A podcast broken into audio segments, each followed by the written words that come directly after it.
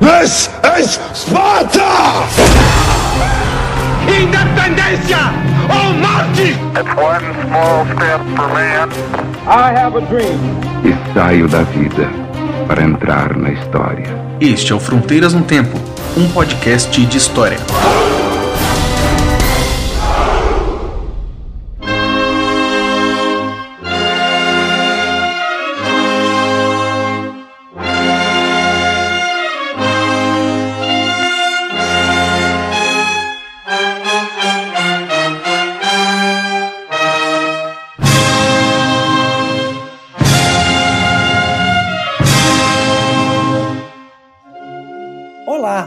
Quem fala é o CA. Oi, aqui quem fala é o Marcelo Beraba, E você está ouvindo Fronteiras no Tempo. um podcast de história.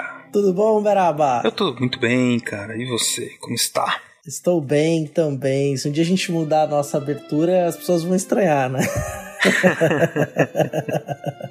É sempre assim, tudo bem, tudo bem. É, Tô tal, bem. aqui falando assim, ah, tal, é assim mesmo. As- exatamente, né, Beraba? Cinco anos, né? Episódio comemorativo de aniversário do Fronteiras no Tempo. Maravilha, cinco aninhos, muito bem vividos. em cinco anos a gente mudou a apresentação algumas vezes, né? Os ouvintes que ouviram, fizeram maratonas aí, podem dizer pra gente, porque eu também não lembro. Será que a gente tá cinco anos falando do mesmo jeito? Oi, tudo bem? É, é, exatamente, a gente é pouco criativo, Beraba. Ah, cara. Aqui é difícil, difícil, gente. Não, pronto, não é que ser mas- criativo, essa essa é a nossa marca, cara. Nós É, fomos verdade, criativos, fizemos uma marca, que é uma coisa muito óbvia, mas enfim, tá bem. Muito bem, É o Celso. nosso bordão, né? O que seria de Galvão sem Arnaldo, não é? Pois Como é, que- o que seria de Gal- Galvão sentindo Marcos, né, cara? Verdade. Galvão, chega lá, tiro, sentido. Enfim. Verdade, tem razão, Veraba. Mas vamos aí falar de coisa séria, né? Vamos falar aí da, do tema do nosso episódio de hoje. Hoje, queridos ouvintes, nós vamos falar sobre o fim da República Velha e a ascensão do Vargas, especificamente sobre a Revolução de 1930. Exatamente, Beraba. Falaremos aí então é, do que foi este movimento de 30 que sacudiu a poeira e transformou a história do Brasil. É isso aí. E então vamos lá. Vamos depois dos nossos rápidos recados. É verdade, vamos lá.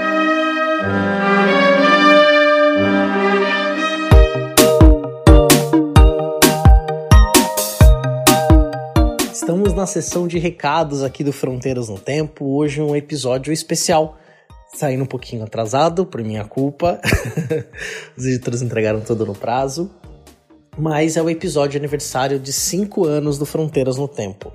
É há 5 anos aí que nós publicamos o primeiro podcast, a primeira parte de um episódio sobre a Segunda Guerra Mundial, né? Com uma edição bem tosquinha, né? Bem ruinzinha. Se você ouviu esse episódio recentemente, desculpa aí. Porque realmente estávamos aprendendo. Né? Mas nós estamos gravando aí desde 2010, né? Mas publicamos só há 5 anos atrás. E há dois anos atrás entramos aí para o portal Deviante, o que foi fundamental é, para o nosso crescimento, para o aumento da nossa rede, né? E a quem eu agradeço especialmente, eu vou agradecer em nome dessas pessoas, mas todas que fazem parte aí do portal Deviante sintam-se agradecidos. Agradeço muito ao Fernando Malta, ao Marcelo Guaxinim, a Juliana Vilela, a Gominha, Jujuba, ao Tarek Fernandes e ao Ronaldo, que tá desde os primórdios, né, lá junto com o Silmar no SciCast. É, agradeço as pessoas aí, especialmente por ter nos dado essa oportunidade de integrar o portal Deviante. É um orgulho nosso fazer parte desse grande projeto de divulgação científica num país tão carente de informação e conhecimento. E nesses recados, que são bem rápidos, eu tô quase terminando, é, eu queria falar para vocês como entrar em contato. Vocês podem entrar em contato conosco por e-mail, no fronteirasnotempo.gmail.com, pelo Twitter, no arroba front no tempo, pelo Facebook, no facebook.com barra fronteiras no tempo, nossa fanpage. Também pode entrar em contato conosco pelo WhatsApp, pelo 13 99204 0533. Vou repetir, 13 99204 0533. E esse projeto só é possível por causa do apoio que nós temos no Padrim. Contamos aí com um número grande de padrinhos já e madrinhas. Estamos próximos a atingir a nossa segunda meta. Atingindo essa segunda meta, nós teremos um programa adicional por mês, o Fronteiras do Tempo Pequenas Histórias, cujo piloto nós lançamos ano passado, que é o piloto sobre a Revolução Francesa. É um podcast, é o Fronteiras do Tempo mais curto, é, mais factual, vamos dizer assim, mas é uma proposta aí que a gente quer levar adiante. Então, se você gosta do nosso projeto, quer nos apoiar a arcar com os custos desta edição, torne-se nossa madrinha ou nosso padrinho acessando padrim.com.br barra Fronteiras no Tempo. E nós costumávamos fazer a leitura do nome dos padrinhos aqui nesse momento. Agora nós vamos colocá-los mais ao final do programa, tá? Pra gente já começar direto o episódio, porque eu sei que quem tá aqui tá ansioso para ouvir a gente falar sobre, no caso de hoje, a Revolução de 30. Agradeço também a vários outros podcasts que nós já podemos participar, o Meia Entrada, o, M, o MDM, o Meia Lua, pra frente soco. É, agradeço também por Beraba e eu fazermos parte da equipe do Spin de Notícias e eu também da equipe de história do SciCast, né, que é um baita de um orgulho que eu ostento, assim. Queria ter, ter essa badge para mim é motivo de ostentação. então é isso, pessoal. Vamos lá direto pro episódio.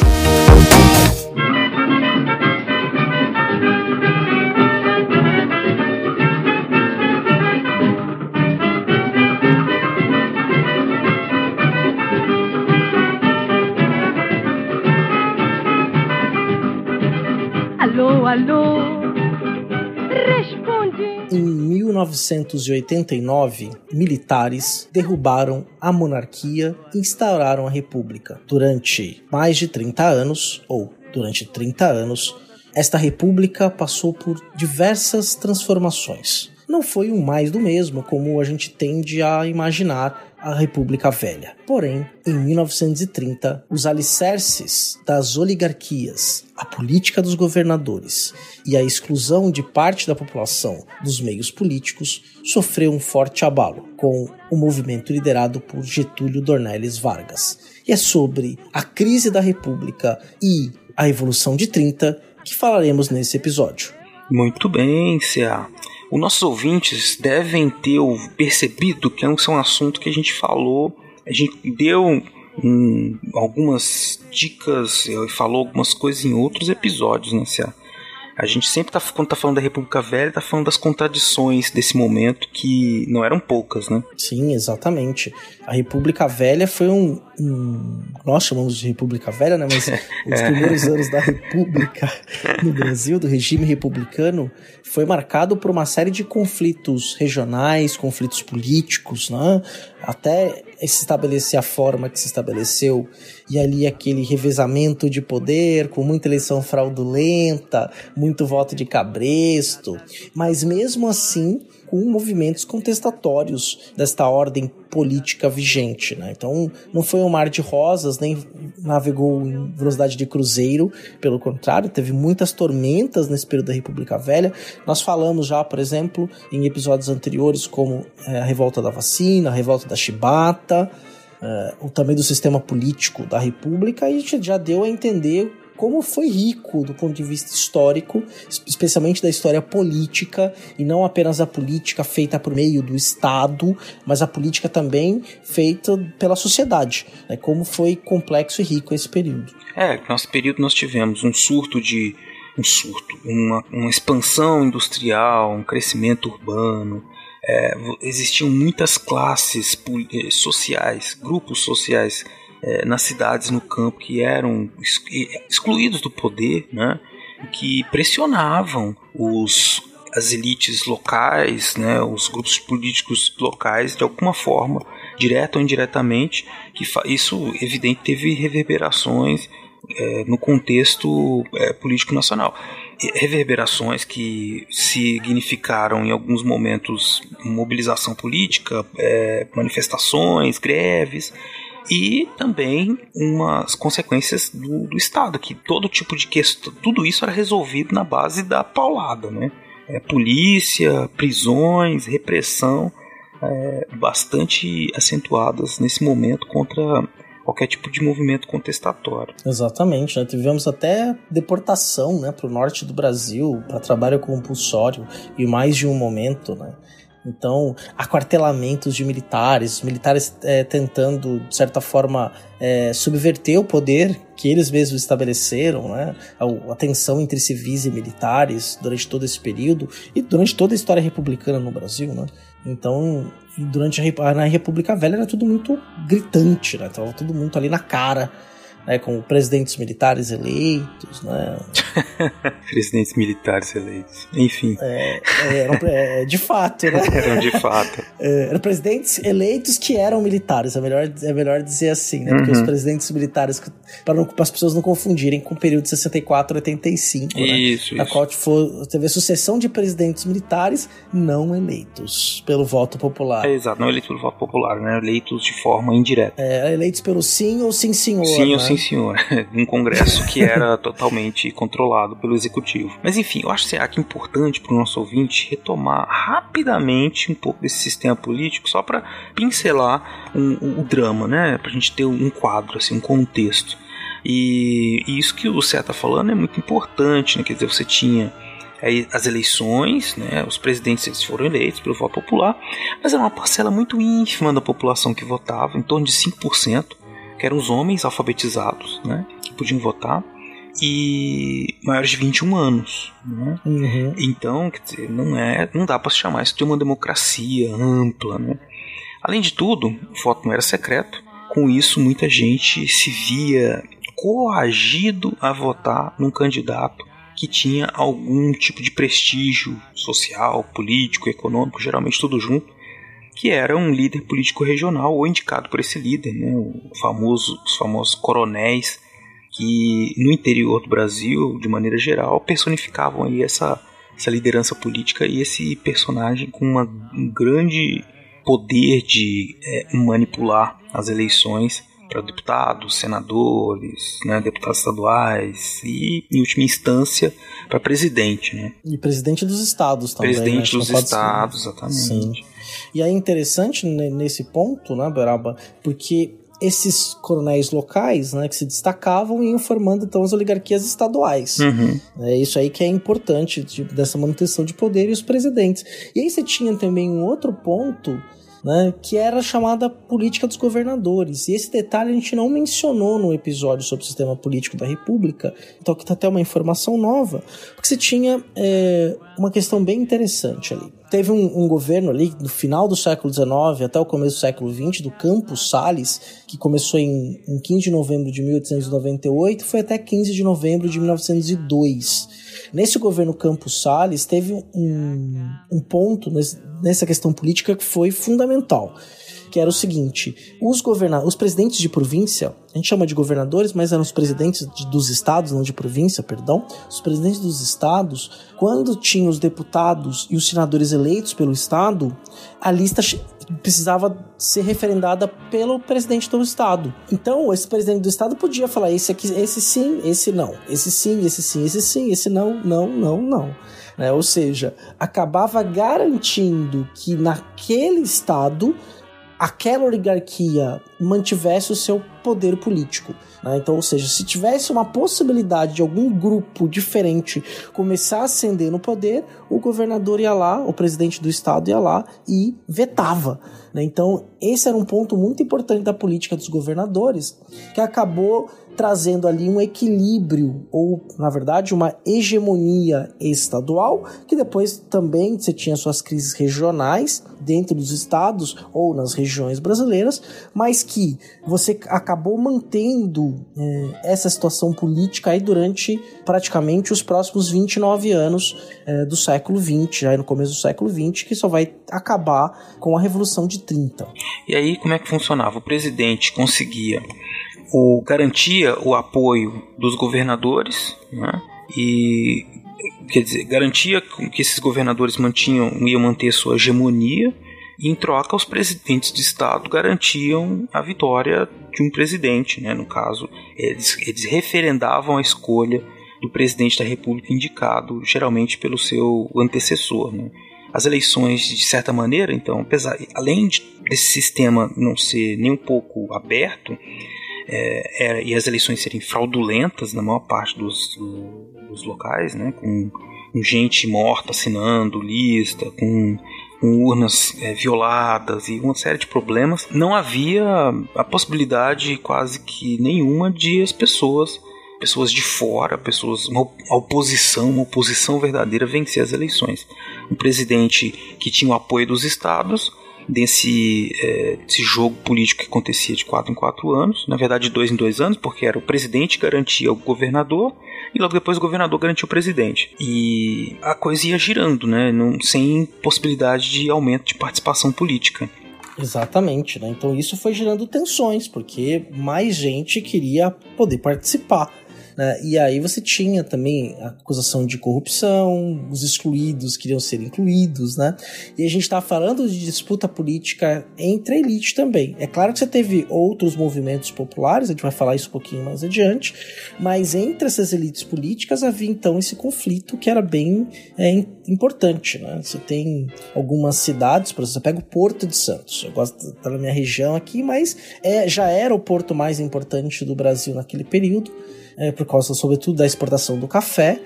E no começo do século XX, quando você teve as, as reformas sanitárias do Saturnino de Brito, é, houve a imposição da elite do Estado sobre a oligarquia local da cidade. Né? E aí, por exemplo, você teve os trapiches, que era um sistema de escoamento do porto, né? os donos dos trapiches, que tinham os pequenos armazéns e as pontes, os, trabalhadores que abasteciam o porto. Quando o porto foi modernizado, essas pessoas perderam todo o seu poder ali naquele momento em torno do porto. Olha só. E, e o projeto sanitário foi um projeto imposto da capital para a cidade. Né? Então essa elite local precisou então é, recuar. Né? Não que eles saíram totalmente do poder, mas este poder que era muito maior foi suplantado pelos poderes vindos do Estado. Olha só, tá vendo? É, uma, são, é, é complexo, né? São disputas locais e que, que tem consequências nacionais, enfim, é, é uma situação que por, por si só né, gera uma série de, de, conflitos, porque ela é um regime de difícil renovação, né? Sempre tem muita briga até chegar num consenso, né, até chegar num momento. E o que, o que se tem falado? Fala-se muito assim, alternância de poder, mas o que, o que, é, garantia o sistema era justamente um certo equilíbrio entre, entre principalmente entre os estados mais ricos e com maior número de votantes, né, que era Minas Gerais e São Paulo. Esse equilíbrio fazia com que é, as negociações sempre fossem tendessem para que um desses dois estados, se não tivessem o governador, mas que os seus indicados, é, o presidente no caso, ou que seus indicados fossem eleitos presidentes em, com, com poucas alterações, né, além dessas uh, dessa alternância. Mas, enfim, eu acho que ficou bem claro aí pro, pro nosso ouvinte, né, se, a, que se você tiver, assim, quiser mais detalhes, pode retornar ao nosso episódio sobre o sistema político, né, que vai encontrar uma série de outras informações que nós damos sobre os conceitos do voto cabresto, coronelismo, né, coisas que ajudam a explicar a dinâmica política do Brasil na República, na Primeira República, né, e até hoje, em alguma medida, infelizmente. Exatamente, né? E só para não perder esse momento, essa pequena história regional que eu contei aqui, no local, sobre Santos, provavelmente os nossos ouvintes aí devem conhecer histórias semelhantes que aconteceram em suas cidades, sua região né, espalhado pelo Brasil todo, né? Porque esse tipo de conflito não era incomum. Não, não. Né? E algumas pessoas ali conseguiam se destacar, acabavam chegando a essa elite estadual e depois até pleiteavam participar de uma elite nacional, uma elite política nacional, né? Que eu tô falando. É, não só a elite econômica, mas uma elite política mesmo, que tinha cargo eletivo ou que estava no primeiro escalão de governos. Né? Então isso aí é importante porque são as mesmas pessoas. Né? E aí e é interessante que essa elite de Santos que é derrotada, ela passa a ir para magistratura. Ah, olha só. Os seus filhos começam então a fazer parte da magistratura do sistema jurídico paulista. Uma outra então, elite. Você tem um deslocamento, uhum. uma outra cria uma outra elite, né? Uma elite que se perpetua também, né? Se a gente olhar aí, se fizer uma posopografia é, desses grupos, né, dos ocupantes do cargo de magistratura no, em São Paulo, por exemplo, sobretudo os desembargadores, provavelmente você vai ver aí muito laço familiar, né? É, que é filho, é neto, e aí que foi promotor, que ah, o pai era promotor, ou o pai era juiz, e virou juiz também. Né? Isso aí você vai ter uma prosopografia de relações familiares muito próximas. E não é só mérito, né? Isso tem muito a ver com a perpetuação desses grupos que aí entra o conceito de, de patrimonialismo, né, que é as pessoas que são donas do Estado, que usam dos poderes do Estado, no executivo, legislativo, judiciário, e que se apropriam daquilo para si e passam como quase como uma herança, né? Tem muitos jeitos de fazer isso, né? infelizmente muitos deles, evidente, ligados a questões de privilégios econômicos, sociais, mas também de falcatrua mesmo, coisa fraudada, é isso. Brasil, Zil. Tem gente que acha que é corrupção é novidade, né? Mas não é assim também. Oxe, é. República Velha, então, se um dia que a gente falar, nós falamos já no já, rapidamente já. sobre o JK, mas se um dia a gente for retomar a história desse presidente da República e desse governo JK, a gente vai ver aí o tanto de acusação, de escândalo de corrupção que foi feito, né? E é, tudo mais. Queriam dar o golpe. É, é, essa história. É, quando o Dom João VI tomando enforcar os funcionários da região de Minas, porque dois russos, ao escrever seus relatos de viagem ao interior do Brasil, descrevem como que era o esquema de contrabando de ouro e diamante das regiões de Minas. O Dom João convoca esses responsáveis e manda enforcar o Rio de Janeiro. Né? Então... Ó, ficando. A gente já falou isso antes, mas tem que fazer um episódio. A história da corrupção no Brasil, né, cara? Que... Verdade, verdade. E uma do autoritarismo no Brasil também, né? Porque é. até que a Lilia Burrit Schwartz lançou. A Lilia Schwartz, né? Lançou um livro recentemente eu preciso comprar esse livro, eu preciso comprar. Eu ganhei hoje do aluno que eu fiz banca, me deu de presente o livro, banca de TCC. Fica a dica aí pros meus alunos, hein, que... Fica a dica, nos deem livros. Então, deixa eu até agradecer o Pedro Coelho aí, valeu, obrigado aí, cara. O seu trabalho tava excelente. Não, não é só porque eu ganhei um livro, não, porque tava bom mesmo. É, melhor ainda, né? Melhor ainda. A lembrança vai ser boa. Exatamente. Mas enfim, CA, e então todas essas questões estão aí, né, da fraudes, autoritarismo, corrupção, tá tudo rolando aí, né? Tem gente que tá incomodado, né? Muito incomodado. Exatamente. E sabe quem que se incomoda muito, sobretudo nos anos 20, com é, esses temas de corrupção e com o sistema político vigente? Quem? Raimundo Donato. Não, tô brincando. Ah, quase. Mas assim, você tem uma, uma questão que é bem interessante, você tem ali mili jovens militares de baixa patente, os chamados tenentes, que começam a se incomodar e começam a se articular politicamente para tentar mexer politicamente com o Brasil. Né, num, num período que foi conhecido como tenentismo. Uhum. Quem eram esses tenentes? O que eles queriam? O que eles fizeram? Onde eles vivem? O que, de como se alimentavam? Como se reproduziam? ah, isso aí é segredos da caserna. É, tem um, um, ponto que é importante relembrar, né? Porque o, Hermes, o Hermes da Fonseca ele reformula é, as academ a academia de formação é, de oficiais do exército. Né? Então isso vai ser importante porque vai criar, vai trazer ali uma nova mentalidade, uma nova ideia de papel, inclusive das Forças Armadas no Brasil e também na participação política. É, embora o Hermes da Fonseca fosse considerado um cara bronco, burro, inclusive, né? Nossa, ele era militar. Era um militar tal. E aí, o, durante a presidência dele, foi proibido o, quando dava o burro no jogo do bicho ser divulgado. Tem umas histórias, anedotas assim. Muito bem. Não, mas, né, quer dizer, não teve ali também outros pontos. Dizem que mandava mesmo era o Pinheiro Machado, né? Mas isso é uma outra história. É, era o posto Ipiranga da época. Era o posto Ipiranga da época. Pinheiro Machado. Ah. Pergunta aí do posto Machado. Pinheiro Machado. Uhum. Mas o... essa reformulação também nas Forças é, Armadas, jovens, jovens oficiais, né?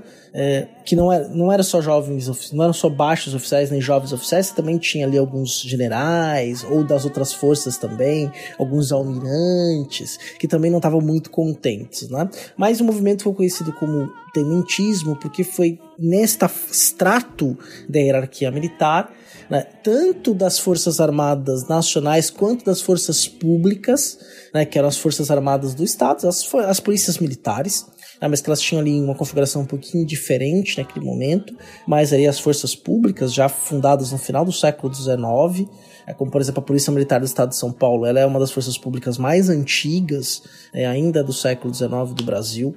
É, você tinha ali então, dentro dessas forças armadas, fala de forma geral, quem vamos incluir a Marinha, a, o Exército e as forças públicas dos estados, eles tinham ali a intenção de mudar o sistema político, lutar contra as oligarquias dominantes e especialmente moralizar a política. Eles diziam que, que, que tinham que acabar com a corrupção. Nossa, olha aí. Tu vê que, que novidade, Nossa, né, ele só faltou uma camisa amarela. Enfim. É. não, mas é outra história, não. Não vamos comparar, É, não, porque não tem nada a história, ver. não história, né? ver. É, não, não- só uma piada. Sabe? Realmente, assim, tem alguns paralelos que podem ser feitos, mas Não, é contexto diferente, um grupo diferente. diferente contexto. ó. Quer dizer, você tem essa coisa desses é, jovens, né, decepcionados com a República, com o andar da República, eles têm, têm um projeto, né? Eles têm, é, eles vão constituindo uma unidade. A ideia de, que, de criar um governo que fosse capaz de desenvolver o Brasil, né, industrializar, modernizar, é, proteger o país da intervenção estrangeira. Então você tem, digamos que, apesar de serem vários movimentos, né, que foram acontecendo no século XX, alguma, alguma unidade, alguma, alguma ideia assim, de Brasil que eles queriam, é, como esse aí que você vinha falando também, de combater a corrupção e tudo mais. Exatamente. Só que tem um detalhe, viu, Beraba? Assim, Hum. como, como o próprio ambiente político ali da década de 20 no Brasil, não só no Brasil, mas estamos falando aqui da história do Brasil, não era necessariamente a ideia de você ter na, na representação política e na prática do governo uma representação mais ampla Não, de ideias sociais e de pessoas de classes diferentes. não, eles eram autoritários, autori- Sim, autoritários na política. né? Exatamente, né? É, Eram os militares que deveriam então tomar a frente, né, desse, dessa força política, tanto no governo quanto na parte burocrática desse governo, no alto escalão, em cargos importantes. Então eles queriam fazer essa reformulação né, do, do cenário político no Brasil. É, eles é, liberais com questões sociais, né? Como, por exemplo, acabar com o analfabetismo e tudo, é, reduzir desigualdades, mas eram totalmente autoritários, né? Queriam um governo forte, um governo com, com poderes, é, isso, né? De com pouquíssima participação popular. Exatamente. E esses tenentes, né, eh, tiveram a sua chamada fase heróica, que vai de 1922 a 1927, na qual eles literalmente pegam em armas, né, para tentar mudar a política no Brasil, para tentar tomar o poder. Foram pra cima do governo, né? Vamos tomar o poder, uma, revol uma, uma revolta, uma, quase que uma tentativa de insubordinação, revolução, né? Sei lá. É, exatamente, né? E com a organização de, alguma, de alguns pontos ali que ficaram interessantes. O primeiro deles, inclusive, né, o primeiro levante promovido pelos tenentes foi a revolta do Forte de Copacabana. Né, que ocorreu no dia 5 de julho de 1922. A gente teve aí, então, foram conhecido como a revolta dos 18 do Forte também, né? Se é essa daí? Exatamente, essa mesmo. Mas foi dramático, né? Você tinha uma essa rebelião, né? teve uma mortandade muito grande, né? Desses que se rebelaram, né? Conta aí pra gente como é que foi. Se tinha um cenário político muito muito inquietante naquele momento, né? Era a transição do, do governo Hermes para o governo do Arthur Bernardes e um grupo de jovens oficiais ali, em torno de 300 homens, né, que eram liderados por esses tenentes, eh, se insurgiram e tomaram esse forte de Copacabana. Eh, chegaram a tomar os canhões, que eram construções da, das indústrias Krupp, da ThyssenKrupp, a indústria alemã de armamentos. É, tá no primeiro episódio lá na, sobre a Primeira Guerra Mundial, que a gente gravou lá em 2010, há quase 10 anos atrás, e eu ressaltei esse fato. que, é, que é o que o, o canhão do Forte Copacabana foi construído pela indústria bélica alemã. Nossa, cara, você lembra disso, mas beleza. Você Eu lembra- lembro, eu lembro. É memória do historiador, né? Não, mas você lembra que você falou isso em 2000? Não, eu não. Bom, tudo bem. Continuando. Hum. É porque eu editei, né, Beraba? Aí não tem Ah, muito verdade, como esquecer. verdade. Fica na cabeça aquilo ali, né? Que fica ali horas editando. É verdade. Continua. Ah, e aí, o que, que mais que eles fizeram? Então, basicamente, né? Também o foco do episódio nem é necessariamente esse, mas esses tenentes chamados Zois do Forte Copacabana, é, liderados ali por Eduardo Gomes e o Siqueira Campos, que inclusive foram ali sobreviventes né, é, dessa luta, tomam o, o, forte, disparam contra um outro forte do Rio, disparam contra alguns pontos da cidade, são cercados né, e começa ali uma luta. Alguns desses homens acabam desertando, outros são mortos, e no final do conflito, desse dia de conflito, 18 homens, por isso ficou conhecido como a Revolta dos 18 do Forte Copacabana, saem marchando pela Avenida da Praia, Avenida Litorânea, trocando tiros, né? Com ali as forças legalistas, as forças do governo, até que sobrevivem é, os dois mencionados, Eduardo Gomes e o Siqueira Campos, que vão ser personagens importantes ali posteriormente no período Vargas, né, vão ter cargos de poder político. É, e eles então são derrotados. Ah, eles são derrotados, né? A gente teve uma revolução, uma, uma revolta em São Paulo em 1924 também, né? Exatamente, Brabo. E essa ainda foi mais dramática, né? Porque ela durou mais tempo, né? Do ponto de vista de conflito, é, ela foi o Levante de São Paulo, liderada pelo major da Força Pública, o Miguel Costa, e pelo general reformado do Exército, o Isidoro Dias Lopes. E é bem interessante porque esta, esse levante, eles, a, a cidade de São Paulo virou um cenário de guerra. Eles tomam ali a Light, tomam a Estação da Luz, tomam alguns pontos importantes, tomam alguns quartéis e até diziam, né, que nesse, nesse conflito, é, como eram militares contra militares, né, da força pública, eles, eles não atiravam para matar, então eles atiravam meio a esmo, né, atiravam ali meio torto, né, assim, para não acertar mesmo. e tem uma coisa importante, Beraba, que eu não acabei não mencionando e que dá para fazer um paralelo também com os dias de hoje. Esse movimento dos tenentes, o tenentismo contou com muito apoio da classe média emergente no Brasil.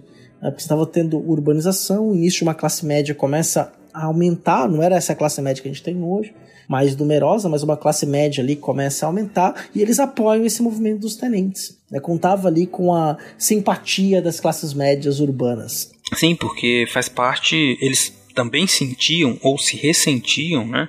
da falta de participação política, do controle que as, essas oligarquias rurais exerciam no comando do império, né?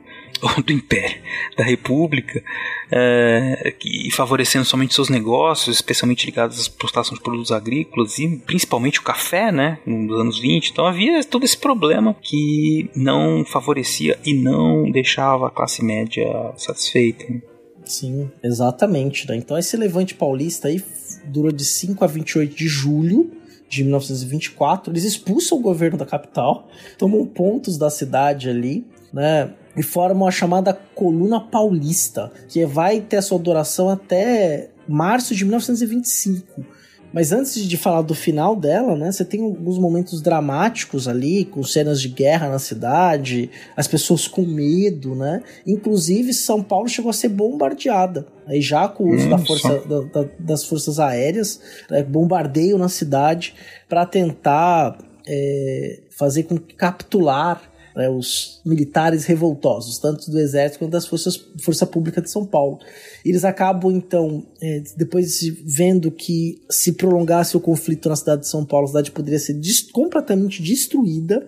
Então forma-se ali a coluna paulista liderada pelo Miguel Costa e eles vão marchando em direção ao sul do país e encontram ah, uma outra coluna que essa é bem famosa, que era a coluna Prestes, né? a coluna liderada por Luiz Carlos Prestes que varreu o país, né, de 25 a 27. Exatamente, na Beraba. Que a ideia deles é derrubar o governo do presidente, né, Arthur Bernardes, e eles também acumulavam todas essas outras demandas, né, de derrotas e de, de, de demandas que, enfim, que eles vinham trazendo que tinham sido derrotados em outros movimentos, né, como por exemplo voto secreto, reforma do ensino público, uh, contra a corrupção, né? Essas coisas todas estavam presentes ali no, né, nos, entre os objetivos desses grupos.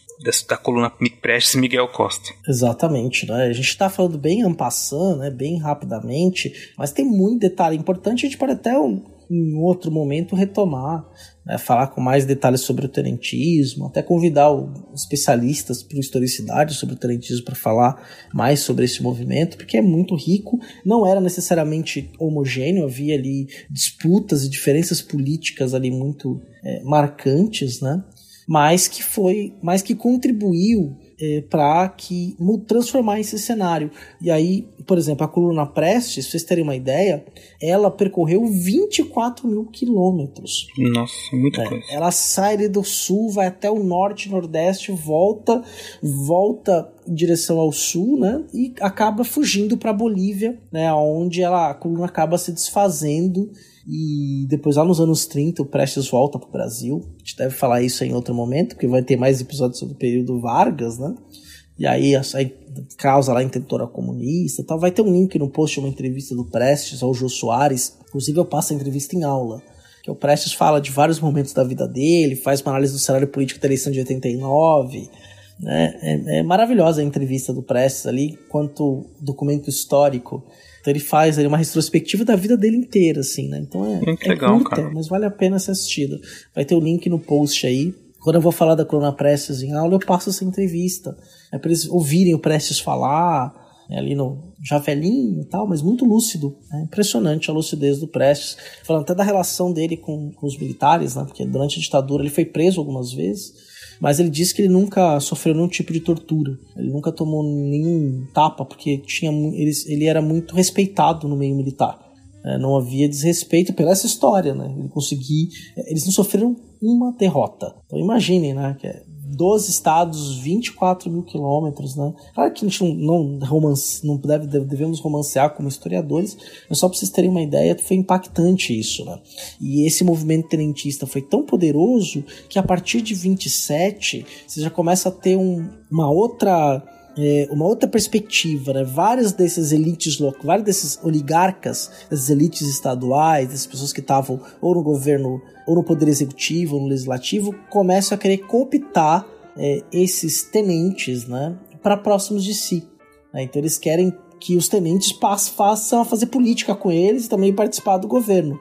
Tanto é que, de 30 a 34, eh, essas lideranças dos tenentes participaram ativamente do governo Vargas, inclusive como interventor em vários estados. Eles garantiram, de certa forma, né, o Vargas, o poder do Vargas, né? Mas a gente vai falar disso com mais segurança depois, né? E alguns desses tenentes Hum. foram generais em 64. Bom, enfim. É, exatamente. Dutra, Castelo Branco, eh, Costa e Silva. Quando a gente fala da proclamação da República, a gente fala do golpe de 64, governo militar, a gente retomou essa questão. Os militares, eles têm uma presença, principalmente a partir da Guerra do Paraguai, né? Muito constante na vida política brasileira, né? Entre idas e vindas, né? De certa maneira, especialmente nessa primeira, até o- a ditadura militar, né? Há um- uma ideia, assim, um projeto militar dos militares, né, assim, de, de nação, que vez por outra eles tentam colocar em prática. E, e sim, né, esse, a coluna Prestes ela acaba fragilizando ainda mais um sistema político que já se mostrava é, ruindo, né, que era esse sistema de eleições, de, de mando político da República, da Primeira República, que estava próxima de se tornar a República Velha, né? Se a gente vai caminhando até 1927, que já é o governo do Washington Luiz, né? Sim, E- exatamente. As tensões, apesar do Washington Luiz ter feito um governo tranquilo, né? assim, comparado com o do Arthur Bernardes, que quase caiu, né? Mas ele também ele já governava num, num outro regime, num outro contexto, né?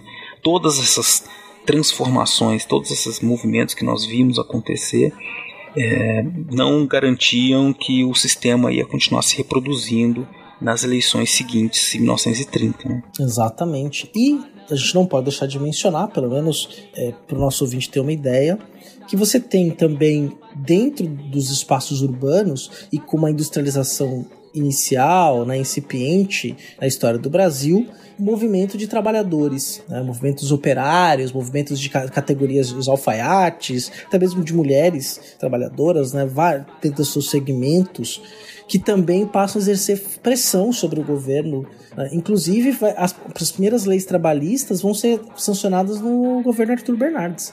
A gente não pode. É, o Arthur Bernardes ali é um, foi um período bem conturbado, mas essa pressão também de outros setores da sociedade também foram acolhidos ou, ou também foram transformados em direitos pelo Estado mesmo na República Velha.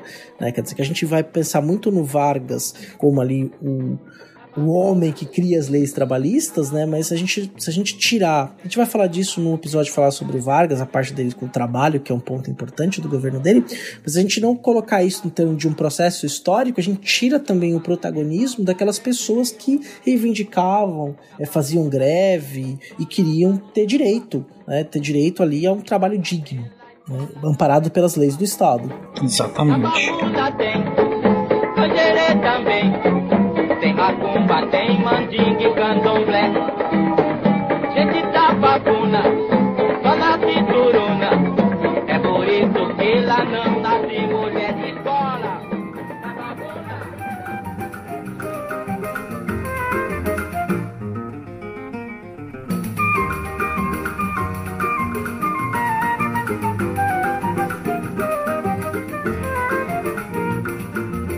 Mas se você quisesse morar na minha palhoça. Voltando aqui, vamos falar então das eleições, né, de 1929, 30, né? Vamos lá. Então, é, como eu estava dizendo, Beraba, então você teve ali a pressão dos tenentes, pressão de movimentos populares reivindicando direitos, né? Uma insatisfação da classe média também com a questão política e dentro da, das elites políticas também várias tensões.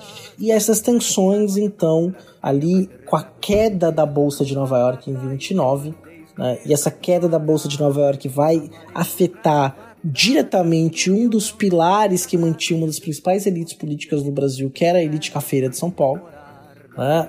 e de Minas também, porque não era leite, era café também que eles produziam ali. Né? Então você tem essa discussão, mas essas elites políticas eh, vão ser afetadas duramente com esse golpe, chega às conturbadas eleições, ao qual você tem ali uma, um movimento ali novo que vai surgir por causa de uma própria manobra que o Washington Luiz tenta fazer. Exato. Inclusive, vejam só, é, como a gente disse no bloco passado, né, o, a sucessão presidencial era resultado de uma série de acordos ocorridos é, entre as oligarquias estaduais uma hora sob a, o controle, as diretrizes, o direcionamento de Minas Gerais, outra hora de São Paulo. Né? Um equilíbrio de poder entre Minas Gerais e São Paulo que garantia a reprodução do sistema. Com esse contexto que o Ceará falou de crise, esse equilíbrio ele eh, se desequilibrou, né? por assim dizer. E São Paulo, que tinha um interesse grande na manutenção, na valorização do café, na retomada na valorização do café, o Washington Luiz, que era um, um presidente representante do, do estado de São Paulo, ele, por conta própria, decidiu romper com essa a tradição, não aliança, né, mas com essa é, alternância entre Minas Gerais e São Paulo na condução para presidente. Né? O Arthur Bernardes, o presidente anterior, tinha sido indicado por Minas Gerais, né? É, e eles, de, devido ter feito, Arthur Bernardes ter feito um governo com, cheio de problemas, né? e indicaram como sucessor o Washington Luiz, legítimo representante de São Paulo. Tinha o Fernando de Melo Viana na vice-presidência, né, mineiro, e, e eles estavam aguardando que em 1929 o Washington Luiz indicasse um representante de Minas para a presidência. Mas provavelmente para resguardar os interesses dos paulistas, o Washington Luiz é, resolveu quebrar essa, esse, essa alternância né? e indicou Júlio Prestes, que era o presidente de São Paulo, e presidente na época, que é o cargo que é equivalente a governador, né? como o seu candidato à sucessão. A indicação do presidente da República para o cargo do seu sucessor era praticamente uma garantia de vitória, né? Então era uma coisa muito complicada. O que ele, tinha, o que ele fez foi muito grave, digamos assim, desse sistema, porque ele disse que o próximo presidente quem ia indicar era ele, não quem é, deveria ser, no caso, alguém indicado por Minas Gerais, pelas oligarquias mineiras. Né? Aí a, a confusão estava armada, né? Exatamente, né? E mesmo nessa política do café com leite, né? A coisa não era tão automática, né? Sempre foi conflituosa, sucessão, Sempre. mas neste momento, com esse, tudo isso que a gente veio, nesse processo histórico que nós descrevemos, isso foi ali então é, pior, né? Então a oligarquia de Minas Gerais ela vai se juntar com outras duas oligarquias importantes nesse momento, que é a oligarquia do Rio Grande do Sul e a da Paraíba, né? Formando a chamada Aliança Liberal. Tem até uma história que o presidente de Minas Gerais, o Antônio Carlos, em 1928 ele já sabia que o Washington Luiz ia trair o, o acordo, né? Porque ele foi numa na inauguração de uma estrada que ia de, do, ligava Rio de Janeiro e São Paulo, né? Estrada de rodagem Rio de Janeiro e São Paulo. E chegou nessa. É, o Washington Luiz era louco por fazer construir rodovias. é, né? então, ele... aí nessa inauguração, né? O Antônio Carlos estava lá, do lado do presidente da República, do lado do presidente de São Paulo, né? E o Washington Luiz fez um discurso em que ele já saudou Júlio Prestes, falando: aqui está o futuro presidente da República, né? Aí, o, já em 1928, o, o clima já azedou, né? O Antônio Carlos já foi conspirar com o Rio Grande do Sul e Paraíba, né? Buscando uma nova configuração, já que São Paulo ia seguir com seu candidato. Né? E as oligarquias do Rio Grande do Sul e da Paraíba, né? Elas tinham eram periféricas, mas tinham uma um quadro político renovado, né? no sentido de, de que eram grupos políticos que estavam buscando maior participação no cenário político nacional, apesar de eles, eles terem né, a sua participação, eles queriam aumentar todo esse sua influência. Né? Exatamente, né? E, e não queriam ali então perder esse movimento histórico. E aí se apresenta o Getúlio Dornelles Vargas, Getúlio Vargas, então presidente do, do Rio Grande do Sul, como candidato a presidente da República, tendo seu vice, o presidente do estado da Paraíba, que era João Pessoa, se apresentando como uma renovação. Né? E apoiado fortemente pelos tenentes. E vinha com um discurso mesmo de modernização do Brasil, de limpeza da política, né, e coisas parecidas. Essa renovação tudo incentivou ou é, inspirou a criação do nome da, do grupo, né, da, do, da, da chapa, da aliança, né, que era a Aliança Liberal. Né, nesse sentido de que se abrigava ali um amplo leque de pessoas de dissidentes, de pessoas que eram alijadas do poder, mas que pregavam, que, acreditavam na, na modernização, né, da industrialização, na incorporação de grupos sociais que até então não tinham é, participação política, né? Então, a tentativa de aumentar, né, um, participação, aumento, diminuir as desigualdades. Algumas, eles defendiam algumas questões como, por exemplo, diminuição do jornal de trabalho, férias, salário mínimo, é, contra o trabalho infantil, né? Olha lá, 1930, os liberais contra o trabalho Ai, que... Isso é um assunto muito velho, ninguém devia retomar isso mais. Vontade de chorar, cara. Pois é. Vontade de chorar. Nós estamos na contramão da história. Pois então. E aí, então, você tem né, uma super aliança com gente com ideias novas para o Brasil novo, moderno, né?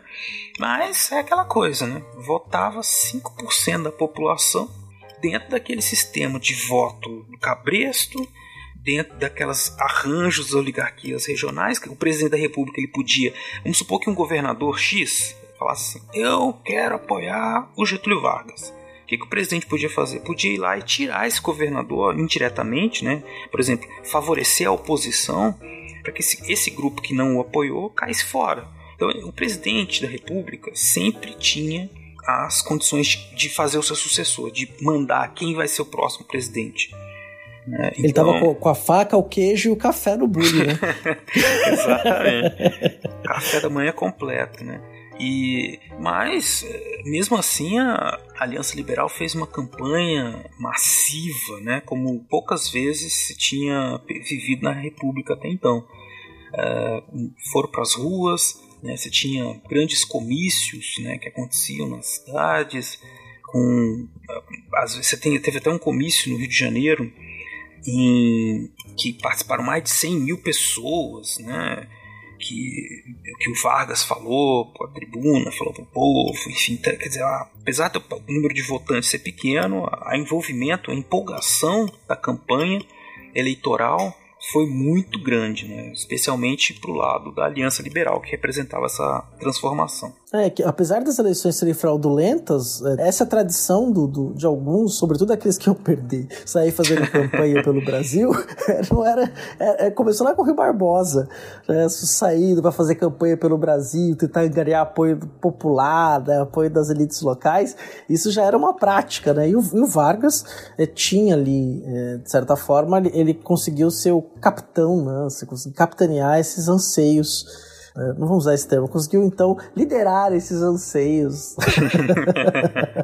políticos é, destas oligarquias, né, dissidentes e de classe média, mais de parcela dos tenentes, né, porque também depois o movimento tenentista vira de tudo, né, mas parcela desses tenentes ali, então, que foram cooptados pelo poder político, é, então começam a apoiar ali o Vargas. Mas o que, que acontece na eleição, Beraba? O de sempre. O Júlio Prestes, ele ele conseguiu, com o apoio do Washington Luiz e dos cafeicultores paulistas, mobilizar uma, a força política de 17 presidentes estaduais, por exemplo, uh, e ainda as fraudes, os subornos, né, tudo aquilo que era comum nas eleições até então continuaram acontecendo. Né?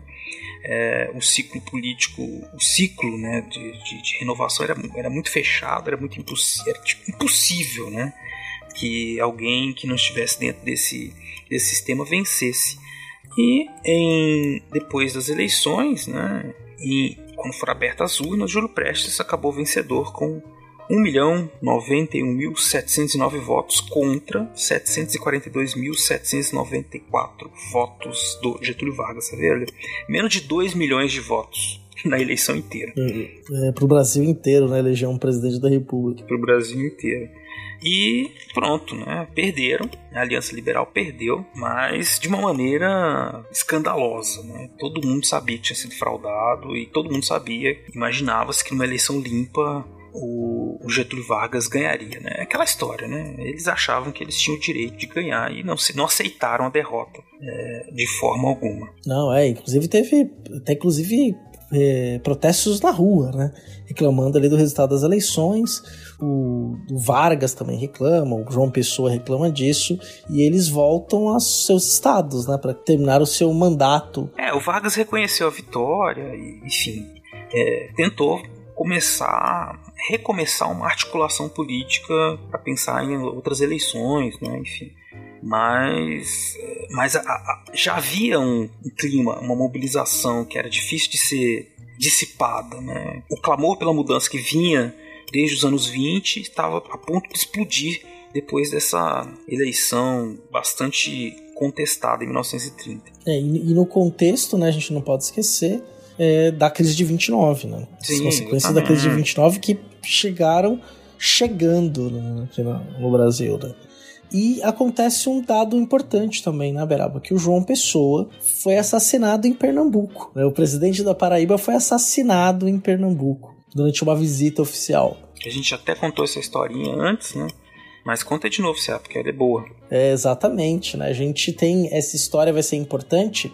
É, porque, né? O João Pessoa foi assassinado na Paraíba. Inclusive, a cidade da Paraíba, até então capital do estado da Paraíba passa a se chamar João Pessoa em homenagem a este governante. Né? Quando o João Pessoa é assassinado, né, rapidamente os membros da oposição, os, os, derrotados da eleição, com o apoio de uma parcela considerável é, da imprensa nacional, né, de vários estados, sobretudo os jornais do Rio e de São Paulo, começa então a dizer que João Pessoa foi morto a mando de Júlio Prestes. Né? Então imagine o clima, né? Quer dizer, puta merda, o presidente eleito mandou matar o vice-presidente, né? Exato. E isso serviu como estopim para que grupos, especialmente de tenentes, né, que estavam assim chateados, né? hashtag, hashtag chateados, né?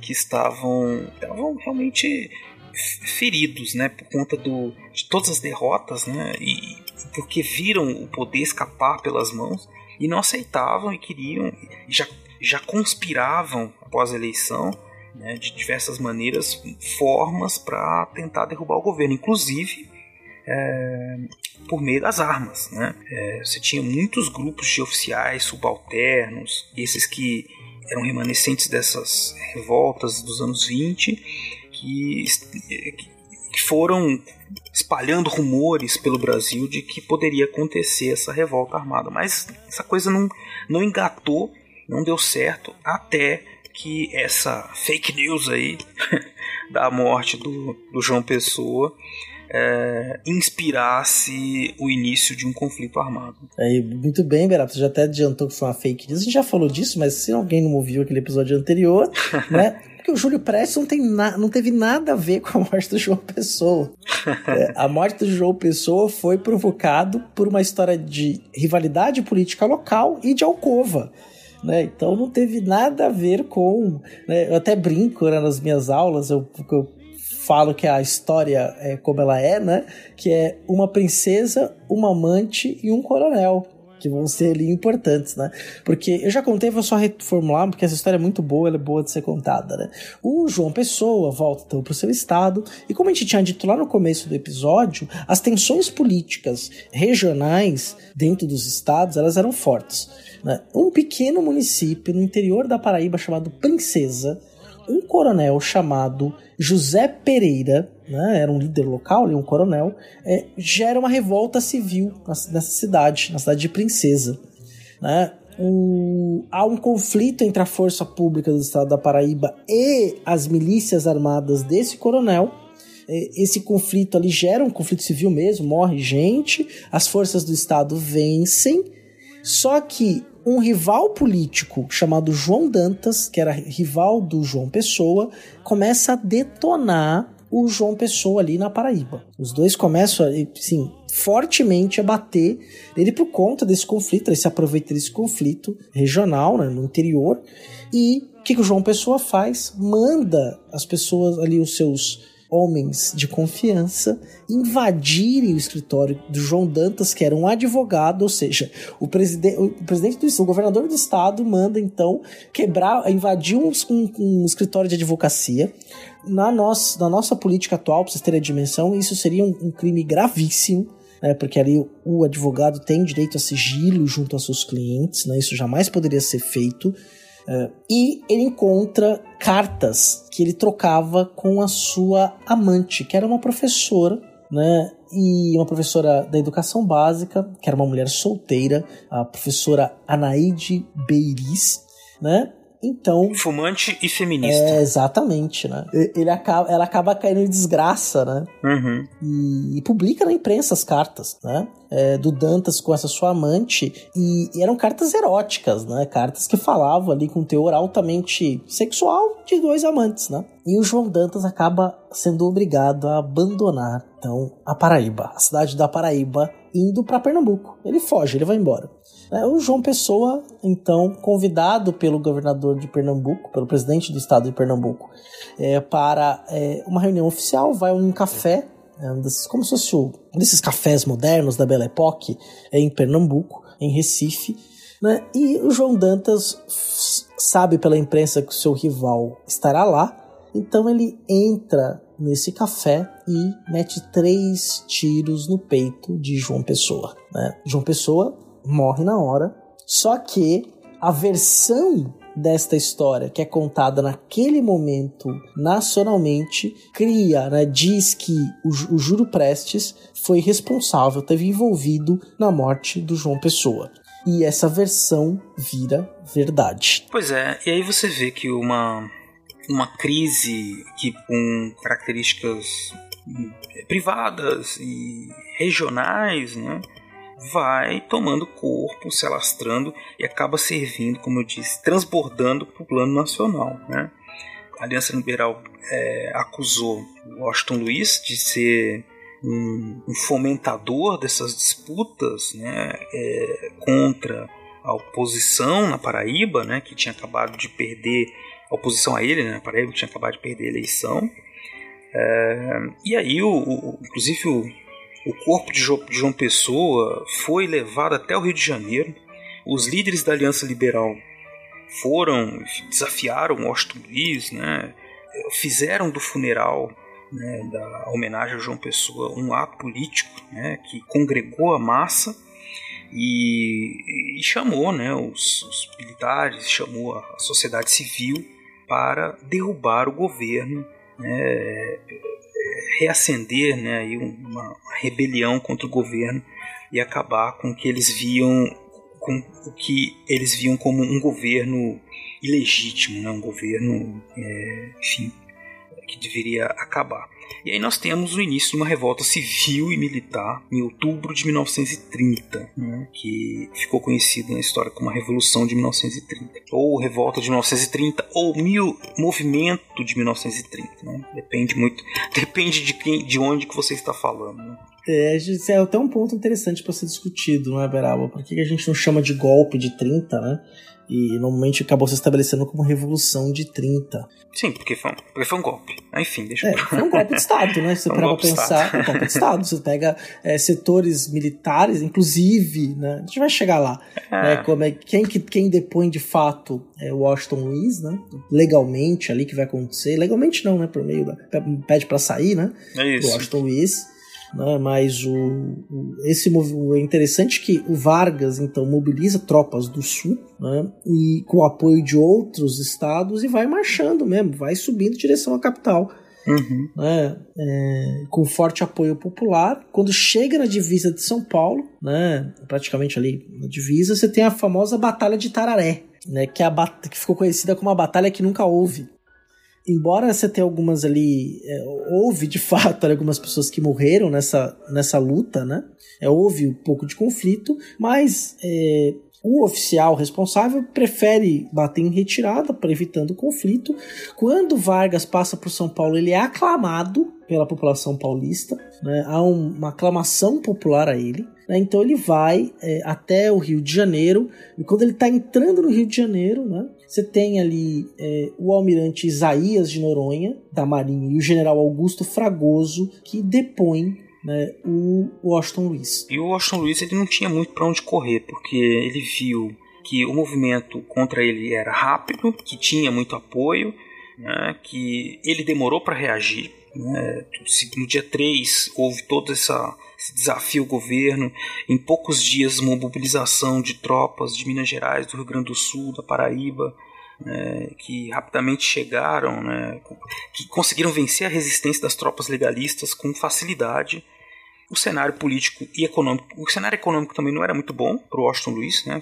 É um cenário pós-crise de 29, com inflação, desemprego, enfim, ele não tinha para onde correr, né? E ele acabou sendo destituído do poder, né? Exatamente, né? E funda-se então um governo provisório que foi comandado pelo que vai de 24 de outubro, que é o dia da Revolução de 30, até 3 de novembro, né, que era composto por três pessoas, que eram Mena Barreto, um civil, o almirante Isaías de Noronha e o general Augusto Fragoso, que depuseram ali Washington Luiz. E aí nesse ponto, né, você tinha o apoio dos tenentes, conforme foi crescendo o movimento, os militares rapidamente perceberam, então, é, de alta patente também, se alinham a esse movimento dos revoltosos e ajudam, então, a é, sepultar esse, é, esse período aí da República Velha, né? Que depois de 30 muita coisa muda. Talvez seja um fato de porque chamamos de revolução. Né? Ali eu gosto sempre de. Eu sempre lembro, para mim é tão rico esse romance, Incidente em Antares, né? Quando você vai percebendo ali as disputas locais entre Campo Largos e Vacarezas, né, que é, começa lá no período colonial, quando chega ali depois da Revolução de 30, muda o cenário político local né? Porque muitos desses conflitos eles acabam é, perdendo força e se transformando numa outra coisa. É verdade, cara. Mas isso talvez seja história para um outro episódio, quando a gente falar do governo Vargas. Né? Voltaremos esse ano ainda falando desse governo Vargas, isso é uma isso. promessa. É, não, com certeza. Então, Beraba, nós, só pra gente fazer uma síntese aí, né? O regime republicano é, a, a primeira república no Brasil, né? Porque depois vai ser instaurada uma ditadura de 15 anos.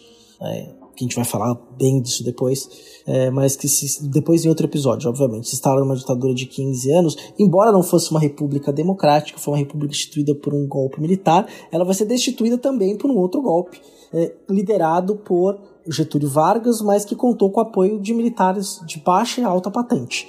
Isso vai ser muito sintomático. E esses tenentes que vieram tendo seu crescente político, que contavam com o apoio de classe média, contavam também com, dentro do apoio das forças públicas, né, que tinham ligações e passam a ter ligações com essas oligarquias também, né, começam a se envolver diretamente com a política, eles então ascendem ao poder nesta que a gente chamou de revolução, que os historiadores chamam de revolução de 30. Revolução, como eu disse, revolução, movimento, né? O fato é que é, depois desses é, embates né, e da destituição do governo do Washington Luiz e da não entrada do Júlio Prestes, que tinha sido presidente, tinha sido eleito presidente, né, então essa, essa quebra no regime é, ela representa o início de uma nova fase da República, uma fase em que muita coisa mudou, de fato.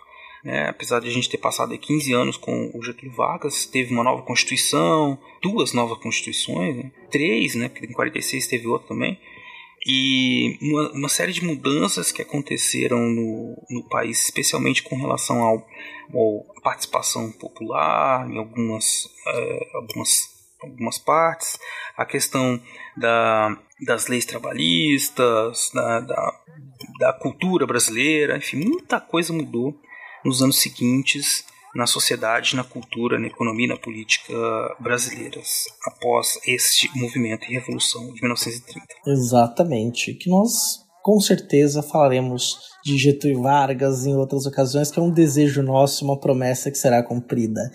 Nós vamos botar vocês para ouvir os discursos deles com aquela voz maravilhosa dele. que é uma, um, um timbre que não muda nunca, assim, cara. É, a gente pode até tocar um pouquinho, mas não, vamos deixar para o episódio do Vargas, que vai ser interessante. Deixa o episódio do Vargas, a gente faz aí uma coletânea, a pesquisa sonora é bem interessante junto com o nosso editor também, pra gente tocar e fazer essas análises, que é bem interessante. Porque é o presidente da era do rádio, né? É o presidente dos discursos para a população, que fala com as pessoas. Então isso é a novidade que a gente é, vai da cultura de massa, né? Exato, é o, é o presidente que, que tem esses registros que nós vamos trazer para vocês em breve para que a gente possa comentar. E um presidente que de fato se transformou um mito na história né, do Brasil. Sim, tá aí. É. Tá. Tanto que as cidades que a gente passou todo ano no estado de São Paulo se comemora a Revolução de 1932, que eles perderam, né? Tentando Sim. destituir o Vargas. perderam, os paulistas perderam tentando destituir o Vargas. E mesmo em São, no, no, estado de São Paulo, você tem um monte de cidade que tem Avenida Getúlio Vargas. Sim, presidente Vargas, então. Né, e é até então, interessante isso, eu tava pensando nisso, né? Pro ouvinte prestar atenção, assim. Se a cidade dele é uma cidade já centenária, ele vai perceber, por exemplo, que você tem vários, várias ruas na sua cidade que tem nome de presidente da República Velha. Sim. Né, que vai coincidindo. Então, olha que interessante, eu moro em Praia Grande, né? Praia Grande foi uma cidade que se emancipou na década de 60 do século 20, né? Você tem a avenida, agora a prefeitura não está mais nessa avenida, ela mudou para um outro lugar, mas ela ficava na Avenida Presidente Costa e Silva. E a avenida que, que é a avenida é, costeira, né, que corta a praia, né, tem um nome disso, esqueci agora. Né, o nome dela é Avenida Presidente Castelo Branco. Que é isso? Né, e uma outra avenida importante chama Avenida Marechal Malé. Então, assim, não precisa dizer mais nada, né? É, a gente pode perceber que muitas vezes a maneira como a gente dá nome aos territórios, dá nome ao espaço urbano, ele tem muita relação também com o momento político a qual o país vivia. Então essa cidade passa a ter suas avenidas com o nome desses presidentes que ali permitiram a emancipação do município de Praia Grande do município de São Vicente. Né? Aqui ainda tinha eleição para prefeito tal. Santos e Cubatão não tinha, já falou bastante disso em outro episódio na região, mas aqui Praia Grande tinha eleição. Né? Esses grupos políticos locais aí que também é, apoiavam o regime mas isso é uma outra história outra para um outro momento, né? Mas se você reparar na sua cidade, vai ter a Avenida Campos Sales, Siqueira Campos, né? Tem uma refinaria de petróleo aqui em Cubatão, que é a refinaria Presidente Arthur Bernardes, é uma das primeiras a ser construídas lá nos anos 50. É importante refinaria de petróleo aqui que nós temos no estado de São Paulo. A Avenida Getúlio Vargas é a principal. Você observa na sua cidade que tem, sempre tem. Sempre tem. E isso mostra quanto que esse presidente, esse momento da história do Brasil é importante para a gente conhecer, da entender né, nossa uhum. dinâmica política e o Brasil que nós somos hoje. Sim, exatamente. Mas, vamos, passamos aí, como diz aqui em Minas, passamos o mel na, na boca do ouvinte, né? no, ouvido, no ouvido, no caso, né? Mas não é uma cena muito É, bonita passar exatamente. mel no ouvido, né? Mas É, enfim. é, é, não, não, não, não, não, não, Ah, não. Volta, volta, volta. Não, não, não. É só você precisa depilar a orelha de alguém, né? Pega ali, pá! Deixa isso pra lá. Mas fi- fizemos aqui nosso. Deixamos o ouvinte curioso, né? Vamos retomar esse assunto em breve aí para que é, possa sanar essas dúvidas todas aí sobre o Vargas e sua representação na história do Brasil. Com certeza, Beraba. Por hoje é só, pessoal. Ó, mas não esqueça, tá? Que tem o Recordar é Viver do William Spengler, né? Que ele traz ali um comentário sensacional referente ao episódio anterior. Vale a pena, ele traz dados históricos. Tudo Recordar é Viver é maravilhoso. Né? E agradeço você que ficou até aqui, agradeço o Beraba também, me agradeço É, Ai, é, ai. por mais um episódio aí nosso do Fronteiras do Tempo. Obrigado, Beraba. Cara, muito obrigado. Obrigado, ouvintes, e até a próxima. Até a próxima.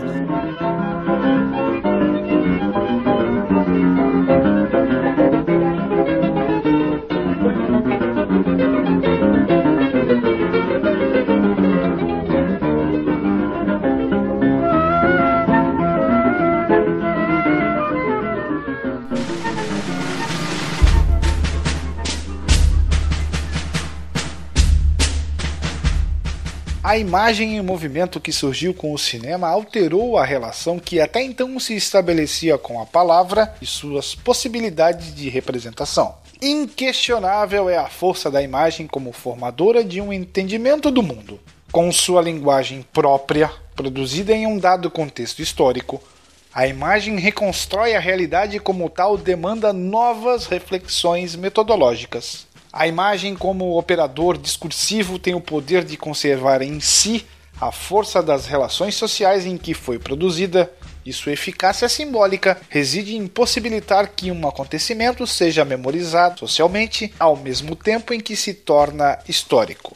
O filme adquiriu de fato o estatuto de fonte preciosa para a compreensão dos comportamentos, das visões de mundo, dos valores, das identidades e das ideologias de uma sociedade ou de um momento histórico. O filme pode tornar-se um documento para a pesquisa histórica na medida em que articula ao contexto histórico e social que o produziu um conjunto de elementos intrínsecos à própria expressão cinematográfica. Filmes são campos imaginários definidos pela representação de diálogos artísticos com muitos dos universos dentre os possíveis existentes. E já que reportam o imaginário ao mundo social, o cinema e a história são partes indissoluvelmente ligadas. Ao se observar os heróis dos filmes de guerra hollywoodianos, são perceptíveis dois tipos de guerreiros. Por um lado, o símbolo máximo do patriotismo, o soldado da liberdade que, ao som da corneta da cavalaria norte-americana, empunha a bandeira de seu país e afinca no cume do território inimigo. Por outro, na agonia do drama psicodélico, o soldado dilacerado, seja física ou psicologicamente, pela experiência destrutiva da batalha. De um modo geral, os dois tipos vêm à tona vinculados a duas formas narrativas. A primeira se vincula ao contexto da Segunda Guerra Mundial, e a segunda ao da Guerra do Vietnã. Assim sendo, o filme assume a conotação de uma construção que altera a realidade por meio de uma articulação entre a imagem, a palavra, o som e o movimento. Os vários elementos da confecção de um filme, como a montagem, o enquadramento, os movimentos de câmera, a iluminação, a utilização ou não da cor, são elementos estéticos e formam a linguagem cinematográfica, conferindo-lhe um significado específico que transforma e interpreta aquilo que foi recortado do real. A linguagem cinematográfica, ao assumir a força reveladora do cotidiano, dos costumes, dos sentimentos e anseios do homem, suas fantasias e sua imaginação, possibilita a leitura histórica do filme e leitura cinematográfica da história. De algum lugar no tempo para o Fronteiras, eu sou William Spengler.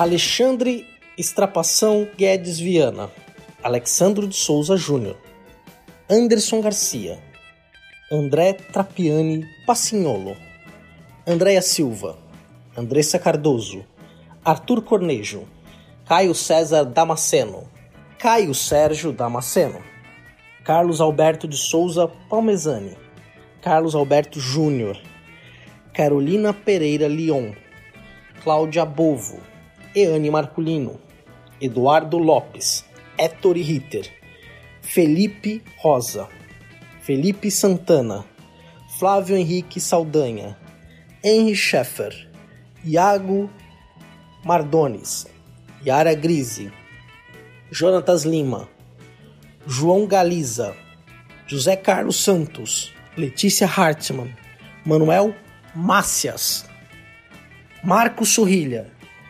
Maiara Araújo dos Reis, Moisés Antiqueira, Paulo Henrique Núnzio, Rafael Oliveira, Rafael Bruno, Rafael Higino Serafim, Rafael Saldanha, Rafael Almeida, Renata Sanches, Rodrigo Pimentel, Rodrigo Halp, Rubens Lima, te mandei um e-mail, Senhor Pinto, Tiago Gonçalves, Wagner de Andrade Alves, William Scaquete, William Spengler, Yuri Morales e a dois padrinhos anônimos. Gente, muito obrigado e até daqui 15 dias.